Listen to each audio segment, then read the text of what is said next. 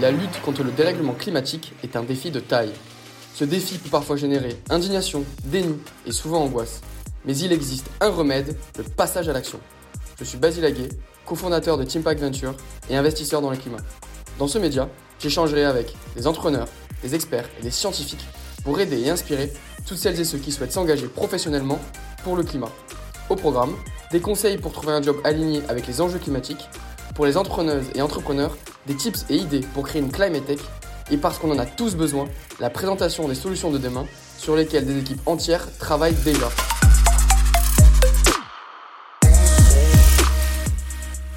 Salut Pascal. Salut Basile. Tu vas bien? Ouais, très bien toi. Ça va, nickel. Pas, trop dur ce, réveil matinal que je t'impose euh, pour passer sur mon podcast. Euh, pour toi, avec grand plaisir.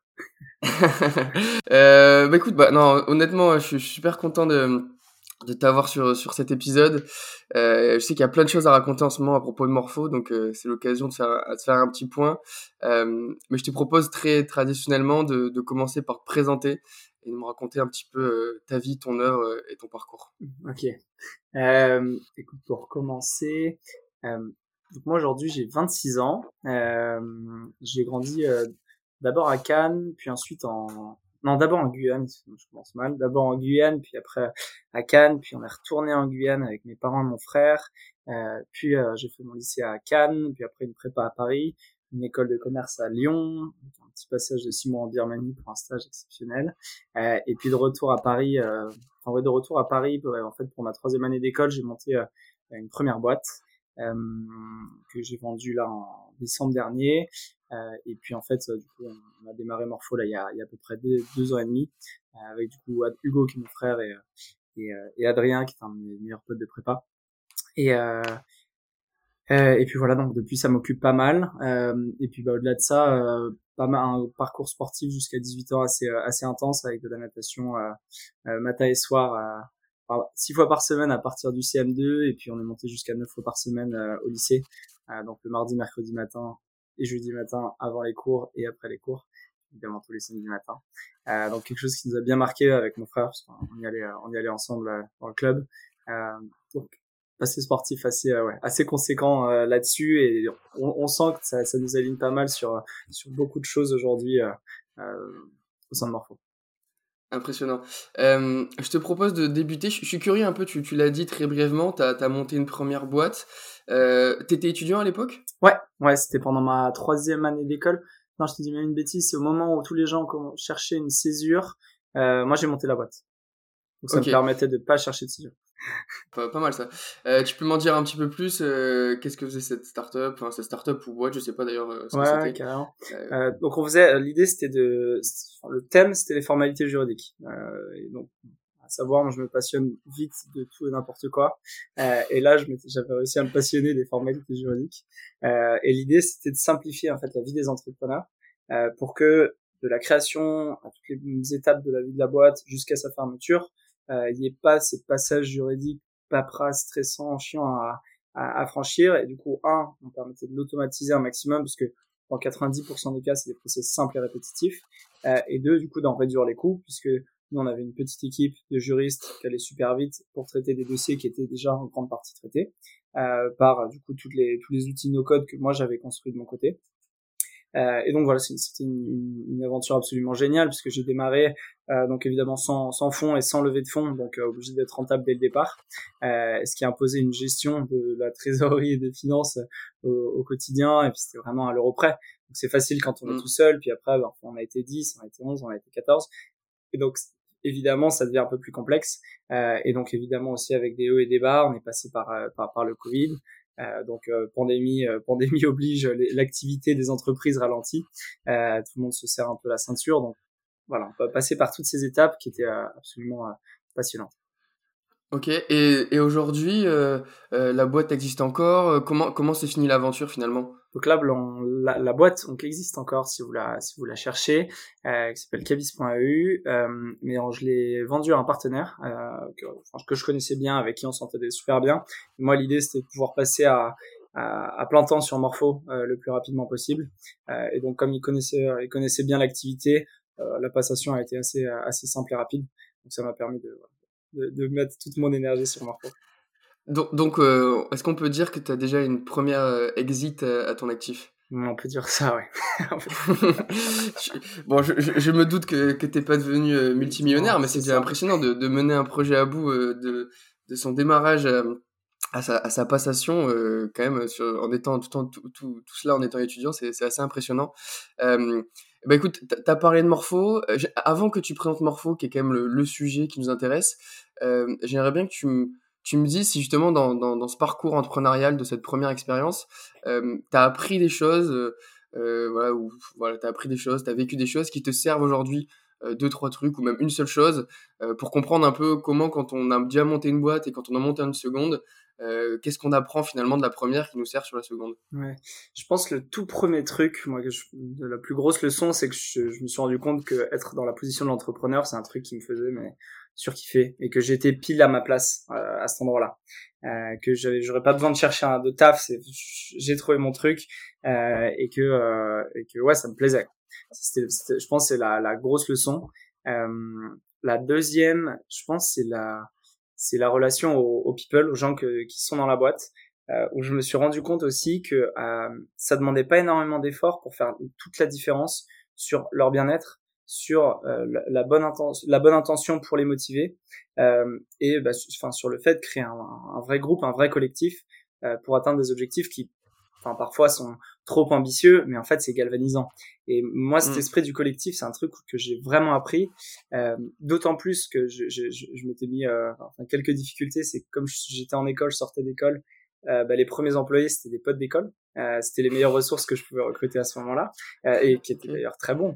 Euh, mais ce qui fait que dans la relation on avait un, une distinction du coup du pro perso qui était obligatoire et on, on s'est créé une, des relations qui étaient hyper saines dès le départ euh, et je pense que ça c'est un bah, notamment là avec Morpho où il y a Adrien qui est mon meilleur pote et Hugo qui est mon frère euh, avoir ce, ce, côté sain dans les relations au travail, que ce soit avec eux, donc vraiment un noyau, euh, noyau dur, ou que ce soit avec tous les employés, c'est ouais. une des grosses leçons. Différencier, ouais.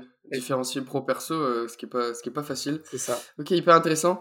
Euh, bah écoute, rentrons dans le vif du sujet. Euh, Est-ce que tu veux bien me présenter Morpho, s'il te plaît? Je peux te faire ça. Euh, donc Morpho, c'est euh, donc on développe une solution de restauration d'écosystèmes forestiers à grande échelle qu'on veut natifs et résilients, euh, c'est-à-dire qu'ils vont être capables de résister dans les 100, 200, 300 prochaines années euh, malgré tous les changements qu'on observe euh, en ce moment. Euh, et natif, c'est en fait on vient vraiment restaurer des écosystèmes qui ressemblent à ceux qui pouvaient y avoir avant avec des espèces qui sont toujours locales. Et pour ça, on utilise trois types de technologies. Euh, qui sont évidemment soutenus par beaucoup de recherches en interne et, par des partenariats publics. La première, euh, qu'on appelle Agritech, qui est de faire la, de comprendre en fait les écosystèmes forestiers dans leur ensemble, donc tropicaux dans notre cas, euh, pour en fait anticiper les changements climatiques au maximum, et du mieux possible, comprendre un maximum les espèces locales pour pouvoir après définir des schémas de plantation qui viennent reproduire une succession écologique, donc ce que la nature devrait faire naturellement, mais là qui n'est pas capable de le faire pour différentes raisons on vient le, le reproduire. Donc ça, c'est la première partie duquel on a sorti donc une technologie de capsule, qui est une petite bille de matière naturelle dans laquelle on retrouve la graine, on retrouve des nutriments, des champignons, des bactéries qu'on devrait retrouver dans des sols qui sont malheureusement trop dégradés quand on intervient, euh, et qui permet qu'il suffit justement de la déposer sur le sol, et à la première pluie, elle vient se dissoudre, et en fait, non seulement ça protège la graine dans les premiers stades de croissance, ça la nourrit, mais ça vient renourrir les sols aussi. Ça, c'est la première partie de cette capsule, en fait, on vient la mettre dans un drone. Et l'avantage du drone, c'est qu'il permet de disséminer tout ça à grande vitesse, avec grande précision, puisqu'on vient pré-programmer tous les vols, euh, et non, avec sécurité aussi, puisque on est dans des zones qui sont pas toujours accessibles. Euh, et la deuxième partie, qui est pas des moindres, euh, c'est celle du suivi, du monitoring, qu'on vient réaliser non seulement du terrain pour nous assurer que les sols sont bien en, en bonne reconstitution, on va faire avec du drone pour avoir de la très haute résolution, euh, puisque dans les premiers stades de croissance, le satellite va pas suffire. Et après, on va quand même utiliser du satellite pour avoir un suivi un peu plus constant. Tu n'utilises pas les mêmes drones pour euh, lâcher les capsules que pour faire cette image euh, non, euh, monitoring Non, pour l'instant, c'est deux drones différents. mais effectivement, on pourrait équiper les drones de, de plantation par des caméras, mais pour l'instant, ce sont deux drones différents. Et d'un point de vue propriété technologique, vous êtes propriétaire de de, vous avez breveté l'encapsulation des semences, le modèle de drone. Qu'est-ce qui vous appartient finalement? Alors pour l'instant, tout, nous appartient là dans ce que je, viens de te présenter. Nous, avec ces, justement là où il y a des éléments de propriété intellectuelle, ça va être sur la capsule, sur le concept et sur sa recette. Ça va être sur le drone. Le drone et surtout ce qu'on a développé nous en interne, c'est le système de dispersion adapté à nos capsules. Et enfin, c'est une machine un peu plus industrielle, mais la machine qui vient créer ces capsules, puisque nous, on en a besoin de, de centaines de milliers par projet, donc il faut être capable de les créer avec la recette qui va bien. Euh, et tout ça, pour l'instant, on n'a pas encore déposé de brevet, on est en phase de, de le faire, justement, ce qui est la stratégie de propriété intellectuelle, qui est un, élément quand même assez, euh, assez clé, mais qui se réfléchit bien et avec des partenaires, donc on est, en ce moment en train de la, la Très clair. Euh, et du coup, donc j'ai bien compris l'activité. Euh, est-ce que tu peux nous, nous préciser finalement euh, euh quels sont euh, tes clients, pourquoi ils payent, à quels besoins vous répondez? Ouais. Alors, du coup, nous, ce qui a le point commun entre tous nos clients, c'est qu'ils ont des terres dégradées avec des sols qui sont généralement enfin trop fatigués pour qu'une forêt se régénère naturellement. des propriétaires terriens, donc alors ils sont pas forcément propriétaires. On a euh, d'un côté et bon le deuxième point commun c'est qu'il y a des réglementations autour de ça, ce qui permet de pousser à ça. Il y a, y a, pas encore beaucoup de volonté individuelle, euh, de volontariat pour euh, restaurer des terres et pour payer pour ça. donc on a d'un côté des terres, par exemple si on prend l'exemple du Brésil on travaille beaucoup, qu'on appelle des aires de protection ou des réserves légales sur lesquelles en fait il y a rien qui pousse plus puisqu'il y a eu trop d'agriculture, il y a eu du pâturage et ça a trop fatigué les terres. Et là, il y a une réglementation qui est mise en place et qui est appliquée, c'est surtout ça le truc, que c'est appliqué, euh, qui impose soit de préserver la nature, donc plus le droit de les utiliser économiquement, soit s'il n'y a plus rien, de les régénérer. Et donc, ça, c'est soit des terres qui appartiennent à des États, soit des propriétaires terriens qui peuvent être des particuliers ou des entreprises. Il y a un peu du coup tous les stades, hein, du, particulier à l'entreprise à, à l'État, euh, et donc qui, qui, ont cette obligation aujourd'hui de restauration. Euh, donc d'un côté, on vient travailler avec eux, euh, et de l'autre côté, on travaille avec des industriels qui, dans le cadre de leur exploitation, viennent détruire des écosystèmes forestiers et qui, à la fin de ces exploitations, ont l'obligation de restaurer pour laisser le moins d'impact possible sur, la forêt, même s'il y a eu de toute façon cette coupe qui aura un impact négatif. L'idée, c'est que euh, dans 15-20 ans, on les oublie. Euh, et donc, nous, c'est leur point commun. Ils ont, ils ont des terres, ils ont des contraintes euh, légales réglementaires, euh, et donc ils ont une obligation de restaurer maintenant. Et sur des terres où ils savent pas forcément comment faire, soit parce que c'est trop grand, soit parce que c'est trop compliqué, en fonction des états du sol ou des écosystèmes. Très clair. Euh, Morpho, vous existez depuis un peu plus de deux ans maintenant, euh, si je ne me trompe pas, deux ans et demi. Euh, on sait qu'une forêt, finalement, ça pousse pas en deux ans et demi, ni six mois, ni un an. Est-ce qu'aujourd'hui, vous avez des, des, premiers résultats? Et si oui, en fait, finalement, à quoi ça ressemble des résultats de Morpho? Alors, donc on, a la chance d'avoir planté notre tout premier projet au bout de six mois de l'aventure. Euh, donc on n'était que trois avec euh, Hugo et Adrien sur le projet. Euh, on a des super photos d'ailleurs. Il y a même une vidéo de ces projets si vous voulez regarder sur YouTube. Euh, et là, en fait, on a, on a des super résultats de ce tout premier projet sur lequel du coup on avait une toute première technologie de capsule, version de notre capsule. On avait notre tout premier drone. Donc tout était assez comment dire, euh, c'était nos, premières versions quoi. Et pourtant on a déjà des super résultats de ce projet. Et le deuxième point, c'est qu'en fait on a aujourd'hui un dashboard qui nous permet de retranscrire ces données, que ce soit les données terrain, donc avec des photos et des analyses, les données drone avec de la même façon des analyses avec des avant-après, et des, données satellites qui nous permettent d'avoir un suivi un peu plus fréquent. Euh, et donc là-dessus, Aujourd'hui, bon bah, faut pas s'imaginer que c'est une forêt de 15 mètres au bout d'un an, un an et demi. Euh, en revanche, c'est déjà des, des plantes qui euh, Bon, je suis à peu près 1m80, un peu moins. Euh, mais c'est des plantes qui, qui font déjà un peu plus d'un mètre, avec une biodiversité qui est quand même assez intéressante. C'est-à-dire qu'on va retrouver entre 15 et 20 espèces différentes euh, qu'on a pu planter. Euh, et ça, ça c'est intéressant. Pardon, excuse-moi, je te coupe. Euh, cet aspect euh, biodiversité, c'est un, un, choix que vous avez fait parce que on sait que justement euh, dans la plantation de forêt, il y a, y a, quelques acteurs qui ont été assez critiqués pour justement planter un certain nombre de fois la même espèce et ça a des conséquences. je serais curieux d'ailleurs de, que tu m'expliques quelles sont ces conséquences et pourquoi finalement mettre plusieurs espèces c'est sain et ça va ça va apporter quelque chose de plus à la forêt. Donc ouais, ouais tu peux entendre là-dessus. Je, je ouais, carrément. Ça c'est vraiment le, enfin tu fais bien de poser la question, c'est vraiment au cœur de tout ce qu'on fait, ce côté euh, euh, biodiversité. Enfin nous dans les projets à chaque fois on a on a trois axes, enfin deux importants et un qui va en, découdre, euh, dans en découler. En découler. c'est le qui en découle. Euh, donc il y a toujours trois axes, euh, trois axes dans ce projet. Le premier, c'est effectivement la biodiversité. Le deuxième, c'est le côté impact social ou en tout cas euh, euh, bénéfices socio-économiques. Et le troisième qui en découle, c'est si cet écosystème il marche, ça vient séquestrer énormément de carbone. Euh, donc pourquoi la biodiversité d'abord?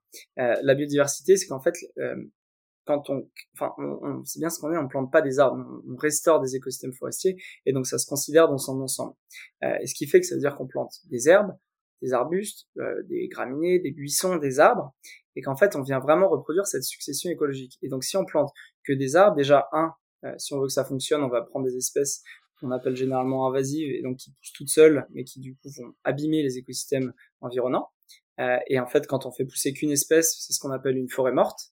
Euh, et donc, vous verrez pas beaucoup d'animaux revenir là-dedans, puisque ils, ils y trouvent rien. Euh, les sols, c'est la même chose.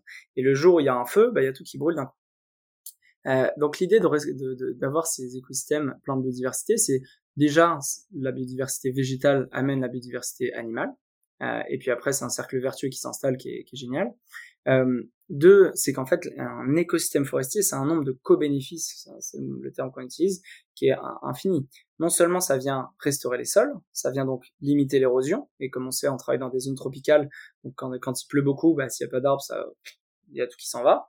Euh, ça vient du coup restaurer des ressources hydriques, ça vient donner à, des ressources euh, alimentaires, des plantes médicinales, euh, et donc, enfin, c'est vraiment ce côté écosystémique qui est hyper important. Et quand on met pas de biodiversité, donc quand on plante une, deux, trois espèces, bah en fait on, on plante, on, plante des, des, arbres en randonnion et il y a, y a, rien qui va revenir. Donc c'est vraiment cette idée de faire revenir la vie dans les forêts et le, la clé, le cœur de tout ça, c'est la biodiversité. Très clair. Et justement pour parce que je suppose que vous vous, vous interagissez dans, dans euh, diverses zones géographiques chaque zone géographique a sa propre biodiversité, pardon. Euh, et donc, de fait, avant euh, de planter quelconque euh, forêt, vous allez faire des analyses en amont. Ouais, tout à fait. Mais ça, nous, c'est le plus gros travail qu'on doit faire en amont avant d'arriver dans une zone géographique. Et c'est pour ça qu'on se concentre sur certaines zones, notamment aujourd'hui, on a la Guyane française, donc la partie amazonienne et donc avec le nord du Brésil aussi. On a la forêt atlantique, qui est toute la, la forêt le long de la côte atlantique sud-est du Brésil, et le Gabon. Le point commun, c'est que c'est des zones tropicales, donc en termes d'écosystèmes forestiers, ils agissent à peu près pareil. En revanche, ils ont des spécificités en termes d'espèces, en, termes de sol, en fonction des projets sur lesquels on travaille. Il y a quand même beaucoup de spécificités.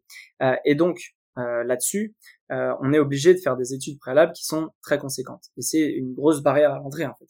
Euh, et c'est pour ça qu'on on, on pourrait aller en Indonésie, on pourrait euh, multiplier les pays, mais aujourd'hui on décide de se concentrer là-dessus parce qu'on veut avoir les, les meilleures forêts à ces endroits-là et qu'il y a déjà des millions, de dizaines de millions d'espaces, euh, d'hectares qui sont disponibles euh, pour cette restauration. Très clair. Euh, et, tu, et je suis curieux aussi, tu as, parlé de, de, faire revenir des animaux, que la biodiversité va en accueillir de nouveau. Ça, vous le traquez aujourd'hui ou, pas encore? Alors, pas encore. c'est un projet qu'on a et qui, qui peut s'imaginer de, de, de plusieurs façons, mais il y a soit poser des capteurs sonores euh, et de, de, pouvoir faire des analyses. Il y a des super boîtes qui, qui sont capables de le faire aujourd'hui, soit des capteurs euh, visuels euh, qui viennent prendre en photo euh, tous les animaux euh, dès qu'il y, a un, dès qu'il y a un mouvement. Ça, c'est des choses qu'on peut faire assez facilement dès qu'il y a un, enfin même on pourrait on pourrait le faire au bout de, de, de trois ans de projet, les poser et puis analyser déjà ce, ce retour de la biodiversité animale. C'est quelque chose qu'on prévoit. Ah, ça, ça, serait, ça serait vraiment chouette de, de, de capter des, des, petits retours d'animaux, des petits léopards, des petits guépards. je sais pas d'ailleurs quel, quel type d'animaux il y a dans ces zones géographiques, mais ouais. C'est ce que tu Et puis, euh, d'un point de vue, euh, d'un point de vue satisfaction personnelle, euh, ça doit être quand même, enfin, enfin, je pense que ça va être assez fou, donc j'espère que vous y viendrez assez vite. et du coup, donc ce que vous apportez aujourd'hui, donc ça répond à un besoin bien identifié, je l'ai bien compris. Ce besoin identifié, aujourd'hui, est-ce qu'il est adressé par d'autres acteurs? Finalement, quelles sont les alternatives à Morpho, s'il en existe? Euh, Et pour bien comprendre la différence entre ce que vous faites vous et ce que peuvent faire d'autres acteurs, euh, et peut-être me dire, est-ce que vous avez des concurrents directs? Est-ce qu'il y en a d'autres personnes qui font exactement ce que, font, euh, ce que fait Morpho? Voilà, raconte-moi un peu tout ça.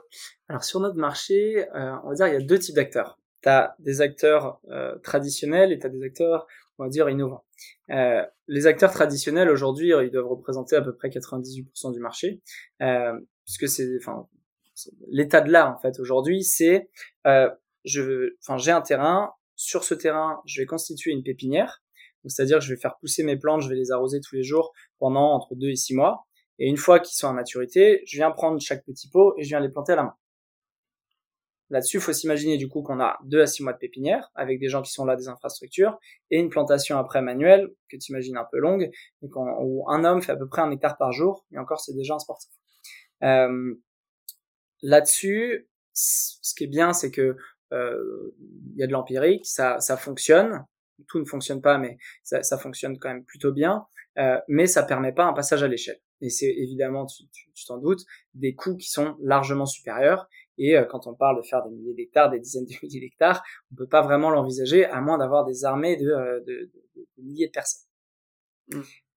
Le deuxième qu'il y a aujourd'hui, bon, ce qui reste un peu dans cette euh, méthode traditionnelle, ce qu'on appelle le muvuka au Brésil, qui est en fait de prendre des quantités gigantesques de graines et de les balancer. Comment? Avec quel outil? Peu, peu importe. Globalement, peu importe. Ça peut être à la main, ça peut être avec un tracteur, peu importe. L'idée, c'est juste de balancer des quantités de graines gigantesques en espérant qu'il y en ait euh, une sur mille qui, qui viennent qui viennent germer. Euh, ça qui fonctionne pas trop mal, sauf qu'en fait, quand on imagine que les graines, euh, va y avoir une rareté de la ressource, et que si on veut planter là les euh, si on prend que le Brésil les 60 millions d'hectares qu'il y a au Brésil à restaurer si on fait ça on va on va pouvoir en faire euh, 10 000 quoi et donc, euh, considérer la rareté de la ressource, et donc c'est pour ça que nous, tout ce qu'on étudie en laboratoire, c'est de dire, ok, moi je veux que ma graine, enfin que dans une capsule, j'ai une plante, et que je suis pas, sois pas obligé d'en jeter 10 000 pour que j'en ai une à la fin. Euh, donc ça, c'est un peu la deuxième méthode. Donc ça, c'est vraiment le marché aujourd'hui tel qu'il est en, en, traditionnel. On voit des acteurs un peu innovants apparaître, qui nous ressemblent dans les méthodes, avec des applications un petit peu différentes. Euh, on a, euh, on a des acteurs australiens euh, qui viennent travailler aussi avec ce système de capsules et de drones euh, bah, sur des écosystèmes australiens qui sont quand même bien différents. Et comme je te disais, ce côté géographique, il y a des vraies vraies différences. Et souvent les les les, les problématiques sont pas les mêmes. On retrouve des espèces invasives d'un côté, on retrouve des, des, problématiques de sol de l'autre. Parfois c'est des problématiques plus animales, euh, parfois plus sociales aussi. Et donc en fonction des écosystèmes, il y a des choses assez différentes. On a deux acteurs, euh, un aux États-Unis, un au Canada, qui eux s'attaquent aux feux de forêt.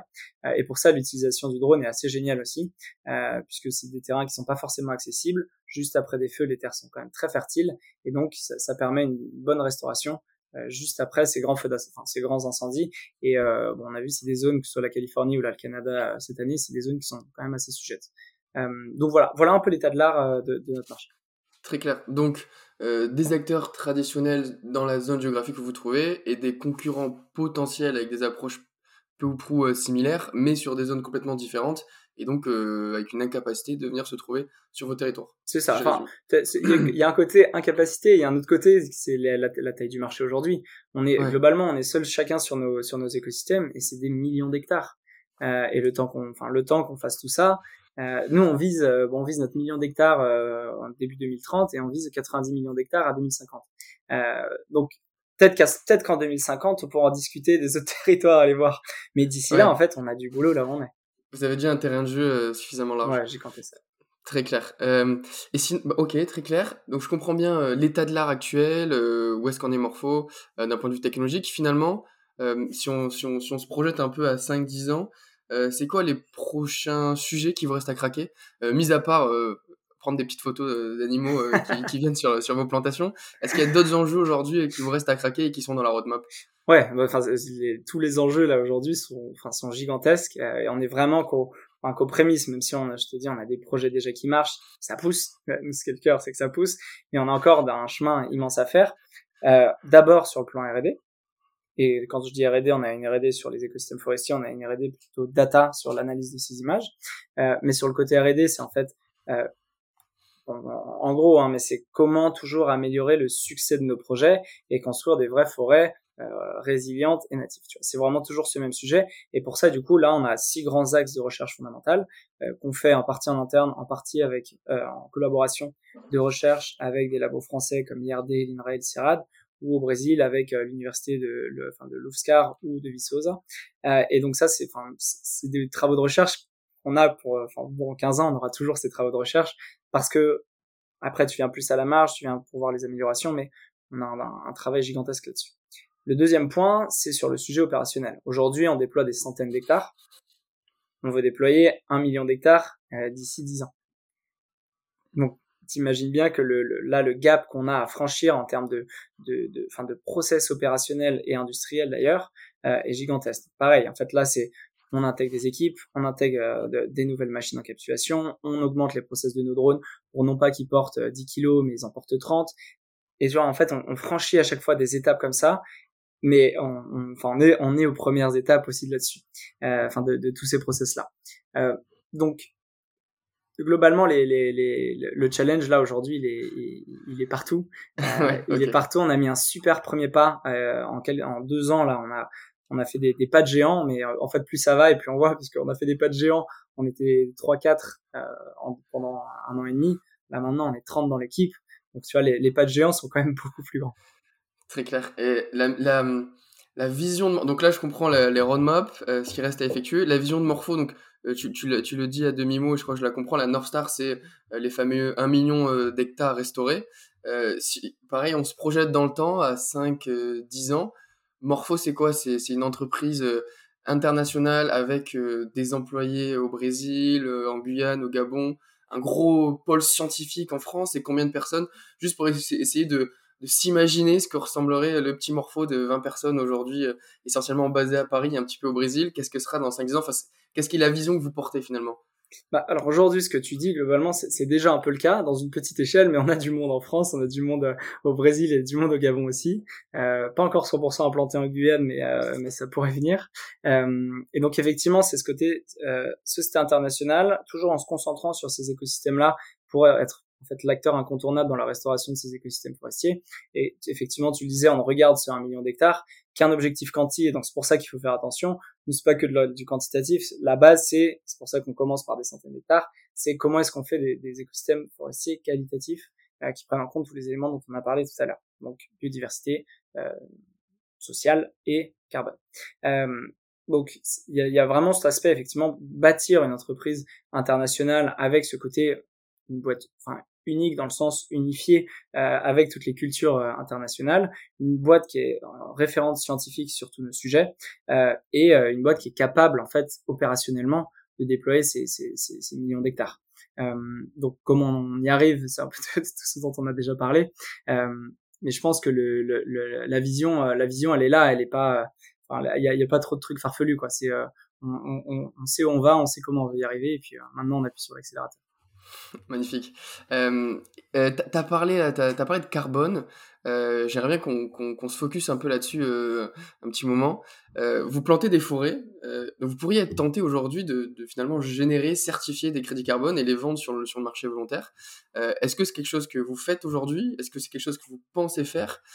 Et, en lame de fond, euh, j'aimerais aussi t'entendre sur. Euh, euh, on sait que les, crédits carbone aujourd'hui sont, extrêmement décriés. On a entendu parler du, scandale Vera, où il me semble que, le chiffre clé c'est 90% des crédits carbone étaient, obsolètes.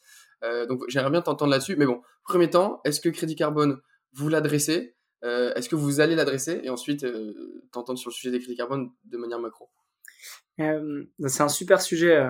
Je pense le, on y réfléchit beaucoup, on en parle beaucoup, euh toujours évidemment. Le, enfin, le, le, cœur de tout ça, en fait, dans, dans ce, cette idée de crédit carbone, c'est comment est-ce qu'on fait de la nature un actif financier. Euh, comment est-ce qu'on arrive à valoriser cette nature qui est pas, il n'y a pas de transaction directe, puisqu'en fait mon arbre il va grandir, il va séquestrer du carbone, et je lui dis merci et je te donne un euro pour ça. C'est, tu vois, c'est l'idée. Et donc comment est-ce que tu fais pour avoir un système qui soit complet, qui soit cohérent et, et, et qui, bon, évidemment évite aussi les, les, les fraudes qu'il peut y avoir, parce que dès qu'on crée un système financier, il y a toujours des gens qui vont tenter d'en profiter. Euh, donc l'idée initiale du crédit carbone, elle est, elle est assez géniale. On a, un, on a un problème dans la balance, euh, on émet beaucoup trop de carbone, d'un côté, il faut réduire les émissions, ça c'est la première étape, ça sert à rien de capter du carbone si on réduit pas les émissions de toute façon, puisque elles sont beaucoup trop élevées. On réduit les émissions et le résiduel qui sera pas, euh, qui sera pas, euh, enfin, qui pourra pas être, enfin c'est le résiduel quoi, qu'on pourra pas réduire, il faut venir le capter d'une manière ou d'une autre. Euh, donc le concept est super intéressant, mais si je te prends notre cas, euh, donc de parler d'écosystème forestier, euh, il n'est pas assez complet. Parce que s'il prend pas, parce que je dis aussi, la biodiversité, s'il prend pas en compte le côté social de tous ces projets, en fait, tu as un projet qui biodiversité, tu vas avoir une forêt morte. Donc, ok, certes, tu vas avoir un peu de carbone qui est capté, mais elle va, va, va mourir à la première, à la première étincelle ou peu importe. Et si tu prends pas en compte le, le social, donc les communautés locales, de bien les consulter, bah, globalement, ton projet dans cinq ans, il peut être coupé. Euh, et donc, c'est en fait, il y, y, a un premier élément qui nous nous intéresse bien, mais c'est ce côté euh, d'intégrité, de complétude du système du carbone qu'on devrait d'ailleurs pas appeler carbone, euh, mais c'est ce truc de euh, euh, nature positive ou de devenir créer de la valeur, faire de la nature un asset financier pour ce qu'elle est, euh, pour ce qu'elle est vraiment et ce qu'elle devrait être. Euh, et donc, juste, juste je comprends, pour que je comprenne bien, pour être sûr d'avoir bien compris. Aujourd'hui, donc le crédit carbone tel que tel qu'il est perçu, tel qu'il est certifié, tel qu'il est observé, euh, il n'est pas suffisamment euh, complet selon vous, ce qui fait que dans, une, dans un premier temps, euh, vous n'avez pas forcément envie d'en émettre, puisqu'en fait, c'est pas révélateur du travail qui est effectué par Morpho. C'est ça? Alors en fait, c'est pas tant, c'est pas tant là-dessus. C'est que bon déjà des, des, des, types de crédits carbone, tu en as 150. même si tu prends la forêt, enfin, tu prends la forêt, tu as des crédits de protection des forêts, ceux sur lesquels il y a eu tous les scandales Vera, après, tu as des, des, des, crédits de restauration. Et puis même après, tu vas avoir des, euh, des nuances là-dedans. Euh, dans les crédits de protection, euh, enfin, l'idée initiale, elle est pareille, elle est géniale. Ça sert à rien, nous, d'aller restaurer des millions d'hectares si en face, on, on, on, en coupe la même quantité, mais fois 10 ou fois 100. Donc, protéger ces forêts, c'est la première étape.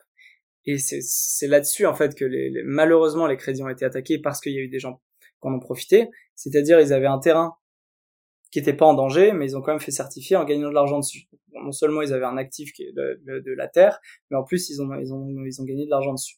Et donc c'est là-dessus qu'il y a eu des, des scandales financiers, puisqu'en fait des entreprises payaient des propriétaires terriens qui avaient des terrains qui n'étaient pas du tout en danger de déforestation.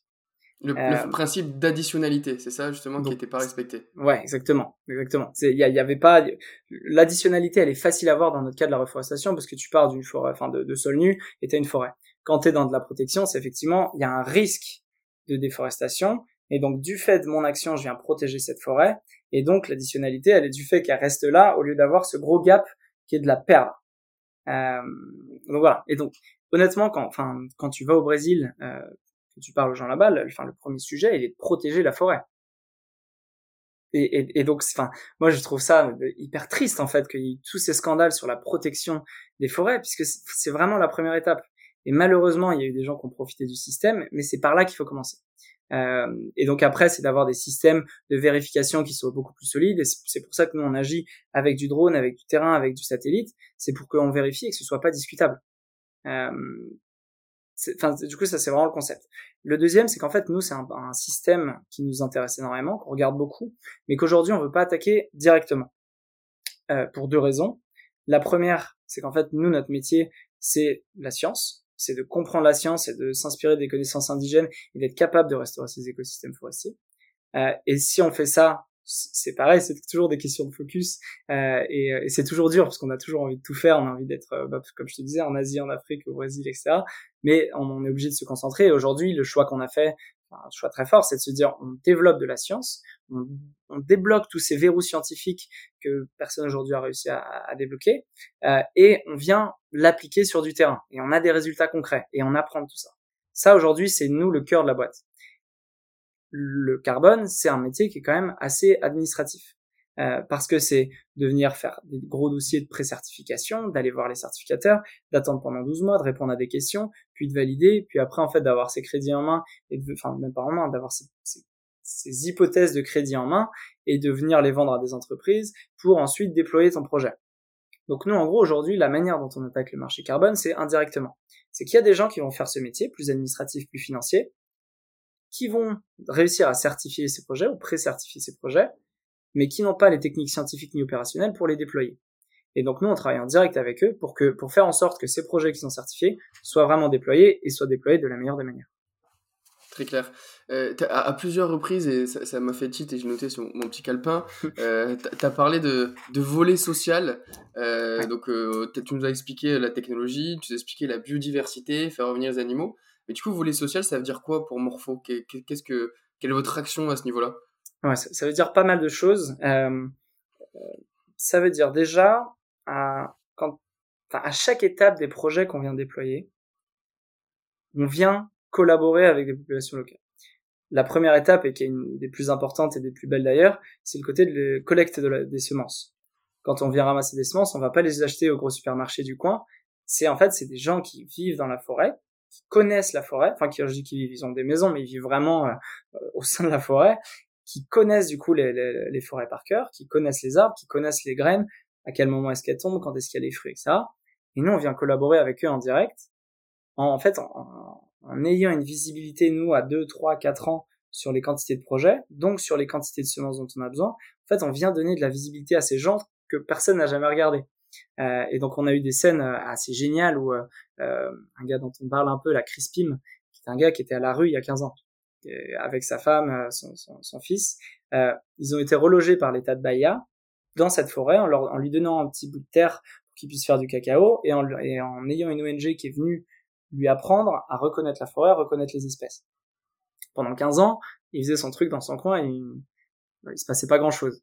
Là, nous, on est venu en avril-mai et on avait notre premier projet dans cette zone-là à Bahia. Euh, et donc, on a, on a rencontré euh, Crispy, bon, c'est Grégory, un notre jeu auquel qu'il a rencontré un événement, en fumant une clope. Euh, et, euh, et, et, en fait, du coup, enfin, on est allé lui acheter genre des quantités de graines euh, gigantesques tout de suite. Et donc, lui, non seulement bah, il, il se sentait valorisé, en plus, on a amené des journalistes qui s'intéressaient à notre projet, qui sont venus s'intéresser à lui. Et ce gars, il avait les larmes aux yeux parce que personne s'était jamais intéressé à lui dans sa vie. Et là, en trois jours, on lui avait ramené trois fois des gens de notre équipe, des journalistes, euh, puis à chaque fois, ben, on venait lui, lui, acheter des graines et on lui donnait cette visibilité de revenus en fait, de, revenus qui sur les prochains mois, sur les prochaines années, sont sûrs parce que nous on sait où on va. Et, ça en fait, cet aspect-là euh, en termes de, valorisation de ce qu'on fait, et puis même en termes, franchement en termes de, de mission, de, de, la manière dont on vit les choses, c'est hyper plaisant. Donc ça, c'est la première partie. Je, me suis permis de détailler un peu parce que c'est une des plus importantes. L'anecdote comment... est sympa surtout. comment est-ce qu'on va atteindre comme, Enfin, si on veut faire un million d'hectares, il faut l'équivalent d'un million d'hectares de semences. Euh, donc comment est-ce qu'on fait pour l'atteindre? Et ça passe en fait par du très local, ça passe par des réseaux de collecteurs. Mais à chaque fois, c'est cette mission de venir travailler avec ces gens-là qui connaissent les forêts par cœur parce qu'ils ont vécu dedans. Nous, on a un aspect scientifique, mais on vient s'inspirer énormément de ces connaissances indigènes locales. Euh, donc ça, c'est la première partie. Et après, sur les autres parties, je vais aller un peu plus vite, euh, que ce soit la préparation des terrains, que ce soit sur la plantation, euh, ou que ce soit sur le suivi du terrain, c'est la même chose. On vient travailler avec des acteurs locaux, que ce soit des ONG locales qui font ce boulot depuis 20 ans, mais tu vois, bah, si on prend euh, l'asso sur avec qui on a travaillé sur ce projet-là, euh, ils ont fait, si je te dis pas de bêtises, de bêtises ils ont fait 1000 hectares sur 15 ans. Euh, là, ce qu'on a fait nous en deux ans. Euh, et ils ont fait du super boulot parce que c'est très appliqué, mais les rythmes sont pas du tout les mêmes. Donc les avoir en partenaire, ça nous permet, enfin déjà nous on réserve une partie de la plantation à ces acteurs-là, entre 10 et 20% du projet. Ça permet d'avoir en fait leurs techniques qui sont validées et de les impliquer dans nos projets, eux qui sont impliqués dans les communautés euh, autour, donc c'est un vrai relais pour nous. Euh, et puis ça permet surtout de les aider à se développer aussi, puisque nous si on fait, euh, là si l'an prochain on fait 10 000 hectares qu'on leur donne 10%, ça fait déjà 1000 hectares en un an ce qu'ils ont fait en 15 ans. Euh, et donc en fait on les accompagne aussi pour qu'ils puissent dans leur méthode traditionnelle passer sur des échelles euh, enfin, supérieures et de réinfuser la science, nous, qu'on est en train de développer dans nos labos, dans, dans les labos partenaires, à ces acteurs locaux. Et aujourd'hui, c'est intéressant, aujourd'hui, donc, donc votre chaîne de valeur implique euh, le travail des acteurs locaux. Sans eux, en fait, finalement, vous pouvez pas faire votre travail. Euh, c'est un peu votre supply, si je, vulgarise. Aujourd'hui, la supply est suffisamment abondante pour que vous puissiez faire ce que vous voulez. Euh, comment est-ce que est-ce qu'il y a d'autres acteurs qui viennent justement euh, bah, piocher dans cette supply? Comment ça, ça se structure? Est-ce est -ce que c'est un enjeu pour vous En fait, finalement, euh, bah, il y, a, y a pléthore de, graines à distribuer. Il faut juste trouver les acteurs avec lesquels travailler. Comment ça s'organise? Alors, c'est une super question et nous c'est aujourd'hui un, un, de nos gros axes de travail dans le sens où il n'y avait pas de demande donc il y a très peu d'offres. Globalement, ça c'est l'état du marché. Donc il y a une offre qui permet de faire des dizaines de milliers d'hectares ce qui peut suffire pour cette année l'an prochain, mais ça va pas suffire quand on veut passer sur des centaines de milliers d'hectares, voire les millions d'hectares. Euh, et il y a des, enfin, on a des acteurs autour de nous qui ont l'ambition, soit par le biais du carbone, de vouloir restaurer ces espaces en, cinq ans. Enfin, du coup, on parle de dizaines de milliers d'hectares. Euh, mais aujourd'hui, effectivement, les quantités vont pas être suffisantes. Aujourd'hui, on est dans le challenge de réussir à créer cette supply à partir d'acteurs locaux. Et donc c'est un, enfin c'est un défi qui est qui est immense, mais enfin qui est génial. Moi, c'est, je pense c'est un de mes préférés, euh, mais qui est ouais, c'est un, c'est, c'est un des défis qui nous a Ok, ok, très clair. Euh, je te propose qu'on change de sujet euh, complètement. Euh, J'ai une question que, que j'aimerais te poser et en plus je, vais pouvoir faire et mon taf et en même temps ce podcast parce que c'est quelque chose que, que je suis censé faire et ça m'intéresse vraiment. Je veux pas faire d'autopromo mais ça m'intéresse de, de t'entendre le dire et t'écouter à ce propos. donc je, je, pour pas trahir de secret, aujourd'hui Teampact où, où, je travaille où je suis associé fondateur est investisseur chez Morpho et dans le cas de notre euh, on a fait investir un, certain nombre de sportifs, et notamment euh, Nicolas Karabatic, qui aujourd'hui euh, vous accompagne ce format advisoring, ce qu'on appelle nous le, board of champions, notamment sur ces dimensions people, création de collectifs forts, de cultures différenciantes, gestion de la pression, ce qu'on met à soi-même, qu'on met aux autres. Bah, j'aimerais en fait finalement t'entendre un petit peu sur quelle est votre relation aujourd'hui, comment ça se passe, qu'est-ce qui t'apporte, euh, voilà, raconte-moi un petit peu euh, la relation que tu as avec le multiple champion olympique français de handball, 20 euh, ans en équipe de France. Et voilà, comment ça se passe de, travailler avec ce, avec ce grand monsieur?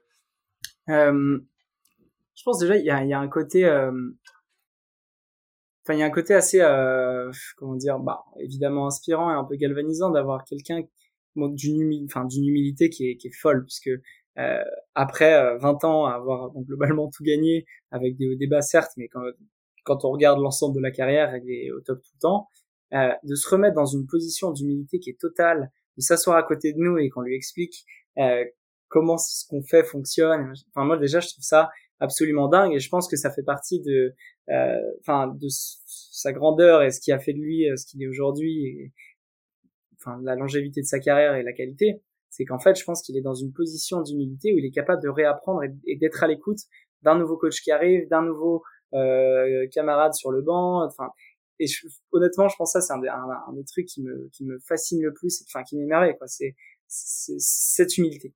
Euh, donc voilà, premier point. premier point, je pense sur Nico. Euh, je pense Nico, que tu, tu l'appelles Nico du coup. Ouais, je me permets, je me permets. euh, je pense après ce qui est, ce qui est hyper intéressant avec lui, c'est que euh, on peut tirer énormément de parallèles effectivement entre le sport et, l'entreprise. Euh, on se demande toujours est-ce que le parallèle est, cohérent ou pas? Franchement, maintenant que je l'ai prouvé, il est hyper cohérent. Euh, que ce soit en termes de, enfin de structure, puisque on, prend le cas là aujourd'hui euh, euh, du PSG, il y a un président du club, il y a un coach, il y a un capitaine, il y a une équipe avec plein de postes différents en fonction de l'attaque, la défense, le milieu. En fait, y on retrouve la même chose que dans une entreprise. Et il le dit très bien, dès qu'on change de coach, on change de, style de management. Et donc, lui, en tant que capitaine, doit trouver sa place pour combler les trous, rassurer les troupes. Et en fait, c'est, enfin, du coup, c'est hyper marrant à voir parce que lui, en plus, il a connu euh, en 20 ans un certain nombre de coachs avec des styles hyper différents, avec des qualités hyper différentes. Et il est capable de dire, bah, celui-là, il est tactique, c'est un monstre, mais humainement, il est zéro ok, bah en fait, si humainement il est zéro, mais tactique il est bien, moi je prends la place de l'humain en tant que capitaine et je viens compenser ça. Euh, et c'est super intéressant parce que du coup, il imagine les organisations euh, comme, bah, je sais pas si tu as lu euh, le, livre de, de, Frédéric Laloux qui s'appelle Reinventing Organizations, euh, qui est absolument génial et que je recommande euh, à, à, tout le monde, qui est en fait d'imaginer justement une entreprise, une organisation comme un écosystème vivant. Euh, et que en fait, enfin parfois il y a des éléments qui prennent plus de place, parfois il y en a qui viennent s'effacer à côté d'autres, et que en fait naturellement tu as des éléments qui viennent compenser quand c'est du manque. Euh, et, et, de ce fait, c'est exactement ce que Nico raconte, de venir bah, prendre la place humaine ou alors prendre la place tactique, prendre la place motivation dès qu'il y a un manque de la part du coach, dès qu'il sent qu'il y a un manque de la part de l'équipe, parce que parfois ça peut aussi venir de l'équipe toute seule. Enfin, du coup, moi, ça me, ce côté organisationnel me fascine, euh, me fascine, me fascine et me façonne. euh, et, euh, et, et, et, il le dit très bien. Euh, enfin bref, je, pourrais parler longtemps de Nico, mais euh, ce qu'il y a, c'est que dans, dans, dans, dans, cette relation qu'on a, il a un regard extrêmement bienveillant, il a un regard extrêmement humble, et il a des leçons de son passé, d'avoir été tout le temps mis en avant, d'avoir dû gérer des, des, crises très fortes, d'être revenu après des, des, grosses blessures qui est absolument de gérer des grosses compétitions, donc préparation aux Jeux Olympiques, Jeux Olympiques, victoire ou défaite. Après, je me remets, je me repose. Enfin, tout ça, c'est une richesse folle. Trop bien. Aujourd'hui, vous, euh, vous avez créé une relation, tu as, l'impression de, de, le connaître bien, vous vous voyez souvent, vous c'est plus par téléphone, comment, comment ça se passe, on va dire, l'externe Teampack, puisque nous, l'objectif, c'est de faire monter la mayonnaise et qu'ensuite les, les, liens se créent et que bah, finalement, vous n'avez pas besoin de nous. Aujourd'hui, je suis curieux, encore une fois, je fais mon travail, comment ça, se passe? Ouais, ça, je suis désolé, c'est un petit peu privé, tu rentres dans l'intime, donc on... euh, bon, du coup, avec Nico, on a, on a enfin, deux types de relations. Une relation dans laquelle on a ce Board of Champions qui est organisé par, euh, par Teampact, dans lequel on a deux top exécutives et Nico qui viennent du coup nous, nous transmettre toutes, euh, toutes ces compétences pendant euh, deux à quatre heures en fonction. Et ça, on essaie de le faire toutes les six à huit semaines. Donc on a ce, ce, truc un peu cadré et effectivement à côté on vient prendre des déjeuners tous les mois, enfin pareil en fait tous les tous les mois deux mois en fonction des dispos parce que on a on a quand même tous les deux des agendas assez euh, assez intenses. Euh, et donc on essaie quand même de se voir assez souvent, de se donner des nouvelles parce qu'il est quand même justement vraiment impliqué. On sent qu'il est super intéressé et qu'il a qu'il a soif d'apprendre de ce qu'on fait. Et puis moi en même temps, euh, enfin je passe toujours des super bons avec lui parce que je le, je le questionne sur ce qu'il fait, comment il pense, comment il a vécu euh, tel élément, tel élément. Euh, donc voilà, donc c'est franchement c'est une super relation et euh, une, vraie relation de d'égal à égal où il est moi je peux lui apprendre des choses, il peut enfin il m'apprend mille choses donc c'est c'est super riche. Trop intéressant. Euh, écoute, il y, a, un autre sujet que, que je voudrais adresser. On n'a pas, on n'a pas encore beaucoup de temps. Il nous reste un petit quart d'heure. Euh, au choix, écoute, tu vas choisir. Euh, J'ai deux, deux grands sujets que, sur lesquels j'aimerais t'esconner et tu, et tu vas choisir. Euh, le premier, c'est euh, tu as monté une, une startup avec ton frangin, ce qui est pas anecdotique, donc peut-être euh, comprendre un peu comment ça se passe. Et le second, c'est euh, tu as monté une entreprise qui est euh, pan international, à savoir avec des personnes qui se trouvent au Brésil où il y a un décalage horaire assez substantiel avec la France. Euh, et finalement, comment est-ce qu'on fait pour et ce qui nous tient à cœur chez Teampack notamment, pour créer une culture euh, commune, des valeurs communes, euh, alors qu'on est euh, à l'autre bout de la planète? Bah écoute, choisis pour toi, la seconde m'intéresse. En le disant, je me suis rendu compte que la seconde, la seconde est ma préférée. Si tu veux, je peux te traiter la première très rapidement et, et on passe à la seconde, mais c'est un peu ce que je te disais, du fait que mon, moi, mon, enfin, notre père a été entrepreneur, donc à la maison, globalement, en plus, il a fait commencer le télétravail il y a hyper longtemps, donc le taf à la maison, c'est un truc qu'on connaissait, du fait que ce soit en Guyane et qu'on était à euh, donc un premier truc et une règle un peu bête euh, que j'ai vite fixé notamment avec le Covid, c'est on parle pas de taf à table.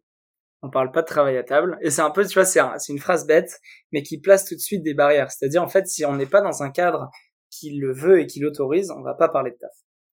Et ce qui fait qu'en fait, une relation, que ce soit d'ailleurs amicale ou familiale, devient saine, puisqu'en fait, on met un cadre quand on vient parler de travail. Et c'est pas quand je suis au bord de la piscine ou que je suis euh, en train de prendre un cocktail ou je sais pas quoi que je vais te balancer un énorme truc de taf. Non. Si tu veux faire ça, on met le cadre qui va avec. Je pense, enfin, du coup, pour te, un peu te résumer euh, le côté familial, c'est euh, une fois que tu as un cadre qui est sain, qui est posé et qui est accordé par toutes les parties, ben tu, tu peux démarrer une relation de taf comme avec n'importe qui, avec ce petit supplément, supplément de confiance où tu sais que tu vas pas te prendre un couteau dans le Ok, très clair. Et du coup, seconde question, euh, ce fameux décalage qu'on peut trouver euh, entre Brésil, France, notamment décalage horaire évidemment, mais aussi des, des notions euh, culturelles qui sont pas forcément communes. Euh, comment est-ce que vous organisez ça? Comment est-ce que est-ce que vous avez mis en place des process? Est-ce que vous avez une personne euh, en charge justement de de, de, gérer la relation euh, France-Brésil? Voilà, comment ça, ça s'organise? Bah, une, une, un des premiers un des premiers recrutements qu'on a fait ça a été de recruter un directeur général au Brésil. Euh, parce que on avait en tête notre développement là-bas et que non seulement il y a besoin d'un relais local, enfin du coup d'un relais géographiquement, enfin géographique local, mais aussi d'un relais pour cette culture en local. Euh, et donc on a eu franchement la chance et euh, euh, bon je l'ai dit et redit, mais on est super content là de Grégory qu'on a recruté euh, sur place au Brésil, qui est en fait français, qui a grandi en, en partie à Aix et en partie à l'international, qui vit depuis 30 ans au Brésil, qui a femme et enfant brésilien, et, du coup qui est super implanté. Tu sais pas qu'il est français ou brésilien avant de lui parler, et s'il parle dans une langue, tu dis qu'il n'est pas l'autre, et puis en fait quand il parle dans l'autre, et, en fait du coup avoir un relais de confiance sur place. Enfin moi en fait je lui donne les, clés de ma maison, euh, je lui donne mes enfants, n'importe et en fait, ça, honnêtement, c'est enfin, c'est absolument génial et, et c'est, je pense, une des très belle réussite qu'on a de ce de cette année de, enfin, de cette année c'est d'avoir réussi à avoir ce socle local qui aujourd'hui commence à s'agrandir puisque on, a déjà on a déjà six employés au Brésil euh, et en plus enfin que des gens du coup géniaux et qu'on arrive à aligner dans cette culture. Donc le deuxième élément. J'ai une petite question justement, c'est ces six employés au Brésil. Est-ce que c'est des Français qui sont allés au Brésil ou est-ce que c'est des Brésiliens que vous avez recrutés sur place? Alors du coup c'est donc il y a, alors, dans les employés qu'on a au Brésil aujourd'hui, il y a du coup deux franco-brésiliens, mais de vrais franco-brésiliens, et les autres c'est des brésiliens, et à chaque fois il faut au moins qu'ils parlent anglais. Euh, Puisque la langue, du coup, nous, la langue de Morpho, c'est en anglais dans toutes les communications. Euh, Donc même s'ils parlent pas français ou même s'ils parlent, euh, vous voyez aussi, ou sinon ils parlent pas portugais, globalement tout le monde est capable de communiquer. Donc ça c'est la base. Je pense après sur l'autre axe euh, de dire de créer une culture commune, c'est qu'en fait, je, enfin moi je me porte un peu garant de, de, de, cette culture commune et donc dans tous les process qu'il y a, euh, bon j'interviens au début et j'interviens à la fin et je fais en sorte que dans le dans notre puzzle organisationnel, ça va bien rentrer quelque part et ça va pas être complètement euh, à côté. Enfin, enfin avec la culture euh, française ou brésilienne, peu importe, il faut qu'il y ait ce, ce côté euh, euh, cette ligne commune, cette ligne directrice où tout le monde se reconnaisse autant dans ce qu'on fait chez Morpho. Euh, et je pense que c'est ça qui aujourd'hui bon, c'est pareil, hein, on est dans les dans les premières étapes. Hein, je pourrais te reparler dans cinq ans, on sera peut-être plutôt 300 et et qu'on aura beaucoup plus de monde dans les deux pays. Euh, mais mais euh, mais aujourd'hui aujourd'hui et c'est dans le socle qu'on est en train de construire et souvent le socle c'est quand même un des plus importants. On, on a des gens qui, qui, se reconnaissent et quand ils se parlent, qui se sentent avoir cette cette appartenance commune euh, à Morpho, à une mission, un truc qui enfin, tu vois qui dépasse un peu quand même du d'un taf classique quoi. Tu, on est on est dans une mission, on est dans une mission qui nous qui nous dépasse très largement euh, et chacun en a conscience et chacun se lève le matin avec, avec ça en tête. Et cette fameuse mission, euh, euh, ça c'est un truc, euh, j'ai l'impression de faire beaucoup d'autopromo sur cet épisode, mais c'est un truc auquel on croit beaucoup euh, chez Team que finalement la mission c'est le nerf de la guerre pour justement attirer et retenir les meilleurs talents. Est-ce qu'aujourd'hui, de manière factuelle, tu l'observes, Morpho a une mission qui est c'est que c'est pas un SaaS B2B enterprise sans vouloir être péjoratif. Il y a quand même une notion d'on va planter des forêts, on va capter du carbone, on va réintroduire de la biodiversité. Est-ce qu'aujourd'hui tu mesures que d'un point de vue attraction des talents, c'est c'est assez euh, game changer et quand un poste chez Morpho est ouvert, euh, vous recevez euh, pléthore de candidatures? Ouais, c'est quelque chose qu'on sent qu'on sent aujourd'hui. Euh, effectivement, dès qu'on fait des offres, on a, enfin, non seulement on a pléthore de candidatures, mais surtout on a des candidatures géniales. Enfin, c'est, pour moi, c'est, c'est, ça, c'est qu'on on a des gens euh, là, enfin, qui nous ont rejoints, qui sont déjà dans l'équipe d'une qualité exceptionnelle. Moi, j'aurais jamais pensé, avec la première boîte que j'avais, j'aurais jamais pu penser euh, parler à des gens comme ça. Euh, et, et, là, dans, enfin, encore des recrutements en cours avec des, enfin, je sais pas, des, des process dans lesquels on a des, des candidats enfin géniaux quoi. Et, et, et, je pense que c'est dû à, à, à deux, enfin à trois choses, mais il y, a un élément moi que je trouve génial dans ce qu'on est en train de faire en ce moment, c'est de réussir à aligner énormément de planètes qui se parlent pas forcément.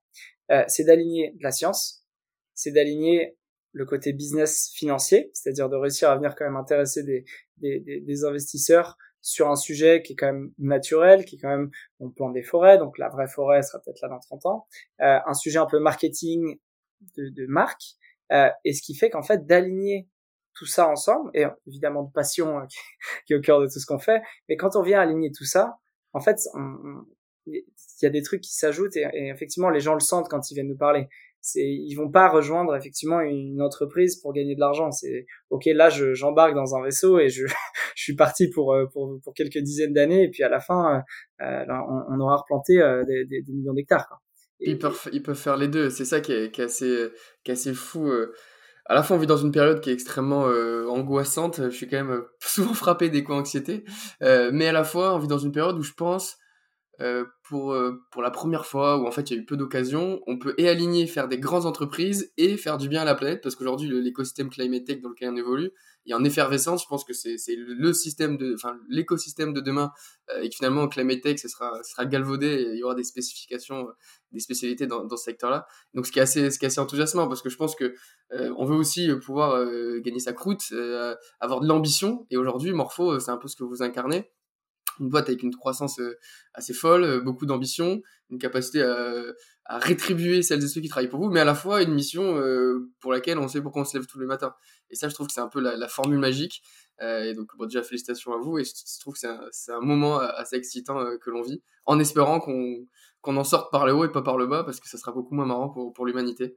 Euh, bah écoute, cet épisode touche à sa fin. J'ai deux dernières questions qui sont un peu les, les questions standards euh, que, que, je se pose à la fin des, des épisodes. Euh, première question. Euh, est-ce que tu aurais des, des, conseils à donner à toutes celles et ceux qui souhaitent entreprendre au service du climat? Ça peut être des tips pratico-pratiques, ça peut être des secteurs que tu vois qui tu, où tu te dis bah il faudrait adresser ce secteur là il y a, y, a, y, a, quelque chose à faire ou euh, euh, ou je sais pas moi une idée rocambolesque que tu aurais et que tu dis putain faudrait monter une boîte qui fasse ça. Voilà tout, tout ce qui te passe par la tête qui peut servir ceux qui nous écoutent pour se lancer. Je pense qu'il y a trois éléments trois éléments qui sont assez, assez, assez fondateurs là dans, en, enfin, en ce moment pour moi euh, le premier dont je t'ai parlé rapidement tout à l'heure, qui est euh, Reinventing Organizations de Frédéric Laloux, qui est franchement un livre à lire pour tous les entrepreneurs qui se lancent, enfin même d'ailleurs pour tout le monde, euh, sur le plan justement organisationnel, people, comment est-ce que les gens travaillent ensemble et peuvent travailler ensemble. Euh, il y a des exemples hyper inspirants. Enfin, je, vraiment, c'est un, un, un must read à ne pas louper. Donc, je, le recommande à tout le monde. Le deuxième, où en fait j'ai, enfin je, je, je l'ai eu il y a la semaine dernière, un événement à Chamonix où l'auteur du livre était là, qui s'appelle How to Save the Planet, The Facts, de Mark Riesling. Euh, et en fait, le, le, le, gars rédige avec des phrases super simples, parce qu'il a repris le modèle de l'art de la guerre où c'est une phrase, une idée. Et en fait, il reprend tous les chiffres, tous les ordres de grandeur, toutes les idées, qu'est-ce qu'il faut faire maintenant, comment il faut agir. Et c'est, c'est ultra impactant. Tu comprends mieux et tu remets les chiffres en face euh, et ça, enfin, c'est assez bouleversant. Et en même temps, il a, il arrive, tout en ayant tous les chiffres qui sont absolument paniquants, il arrive à garder un ton optimiste en disant, OK, on va vers là, il faut qu'on le fasse maintenant. Euh, bon, globalement, une des leçons, c'est agissez à votre échelle et agissez maintenant. Euh, et donc ça, je le recommande énormément, en plus d'être un gars super sympa. Euh, et le dernier, qui est un truc tout bête, euh, mais euh, qui est de faire de la cohérence cardiaque, euh, qui est un, exercice tout bête de faire une, deux, trois fois par jour, de respirer pendant 5 secondes, d'expirer pendant 5 secondes, de le faire pendant une, de le faire pendant 5 minutes. Et en fait, quand on est dans un quotidien qui est bon non seulement comme tu disais euh, le, les changements climatiques sont pas toujours rassurants que on est quand même mis euh, à l'épreuve avec du stress avec des événements qui nous arrivent de partout faire cet exercice qui est super bête ça permet de d'un coup redescendre, de remettre le compteur à zéro et puis de, de, de, recommencer sa journée. Ça prend cinq minutes et honnêtement ça change tout. Et, euh, les grands sportifs le font aussi. Ouais, euh, c'est ce que j'allais dire. Genre, c'est ce c'est ce qu'ils ce qu'ils font euh, notamment là il y a la Coupe du monde de rugby actuellement. à la, quand il y a ils se mettent en rond et ils respirent de manière simultanée. Exactement. Hyper intéressant, la cohérence cardiaque. J'avais pas ce, ce, terme en tête. Je connais la méditation, la respiration, donc ça s'appelle la cohérence cardiaque. Bah t'as un petit peu emboîté le pas sur ma seconde question puisque ton troisième point et c'est un souci. Mais si tu en as un autre, moi j'ai une question pour toi. C'était euh, euh, est-ce que tu as un rituel, euh, quelque chose que tu fais au quotidien qui t'aide justement chez Morpho? Du coup, bon, je comprends que tu fais de la cohérence cardiaque. tu peux élaborer peut-être sur la cohérence cardiaque, c'est quelle, à quelle fréquence tu fais, ou si tu as autre chose, un autre rituel? Euh, non, j'ai, ouais, deux rituels un peu là-dessus. Ça, bon, j'avoue que j'aimerais le faire tous les jours et je prends pas le temps alors que c'est con parce que c'est cinq minutes, on le dit toujours.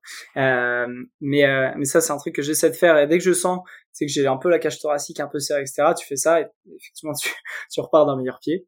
Euh, et j'ai un autre rituel que j'adore, euh, qui est d'écrire, euh, pareil presque tous les matins, et qu'en fait me poser 5, 15, 20 minutes en fonction de l'inspiration et en fonction de ton mood, soit tu es dans un truc où tu viens juste retransmettre tes émotions qui sont là et que tu as besoin de lâcher et de les relire deux, trois ans plus tard ou même un mois plus tard, ça te permet de voir dans quelle phase tu passes. Et deux, quand tu es plus en forme, donc tu es un peu plus détaché de tes émotions, tu es capable de réfléchir sur des sujets qui te tiennent à cœur ou qui te passent par la tête. Et ça, honnêtement, déjà, c'est extrêmement valorisant parce que parfois tu relis, tu te dis, putain, c'est cool ce que j'ai écrit. Ou alors juste, ah ouais, putain, pendant là, pendant un mois, j'étais dans le dur. Là, j'en suis sorti, j'ai eu une phase de, de, de, de, grande joie et tout. Et puis, je me suis remis dedans. Bah oui, parce qu'en fait, tu t'as fait trop, parce que du coup, tu faisais plus de sport, parce que machin. Et du coup, en fait, t'es capable de, de prendre du recul sur toi, sur des émotions, du coup, qui passent et que si tu marques pas sur un cahier, bah, sont oubliées. Euh, et donc, écrire, franchement, c'est un... C'est hyper intéressant. Que je préfère c'est du journaling et je finis là-dessus et, ensuite je te libère. Euh, c'est hyper intéressant. Donc tu, tu écris le matin, mais il n'y a pas de, de, de, contexte, il n'y a pas de condition. J'écris ce qui me vient. Il y a pas de. Je sais que certains font de la gratitude, par exemple, trois choses pour lesquelles je suis reconnaissant. Euh, certains euh, euh, écrivent toujours, toujours la même phrase. Je serai le plus grand entrepreneur Climatech. Toi, c'est pas ça. C'est je me lève et ce qui me passe, je, je, je l'écris. C'est ça. C'est ça. C'est la plume, c'est vraiment l'extension de la pensée. Et du coup, tu, tu, tu laisses faire. Tu laisses faire et tu as des pages qui se remplissent. Ah bah écoute, c'est hyper intéressant et je, je pense même que sur le long cours, euh, dans 10-15 ans, c'est quelque chose qui aura beaucoup de valeur euh, sentimentale et ce sera hyper intéressant de, de voir par où le, le, le, jeune Pascal euh, qui a monté la plus grande entreprise climate tech d'Europe est passé. Ça fera un beau bouquin, tu pourras faire une, une, biographie. Euh, ah, c'est super, je connaissais pas ça, tu vois, je, je vais peut-être m'y tenter. Euh, bah écoute, merci beaucoup Pascal, j'ai passé un super moment comme, comme à chaque fois que je parle avec toi. et, puis, et puis je te dis à très bientôt. Ciao Basile. Ciao. Et c'est la fin de cet épisode, j'espère que ça t'a plu. Si c'est le cas, n'hésite pas à t'abonner et à me suivre sur LinkedIn où je publie régulièrement du contenu à propos de la Climate Tech. Et je te dis à très bientôt pour un prochain épisode.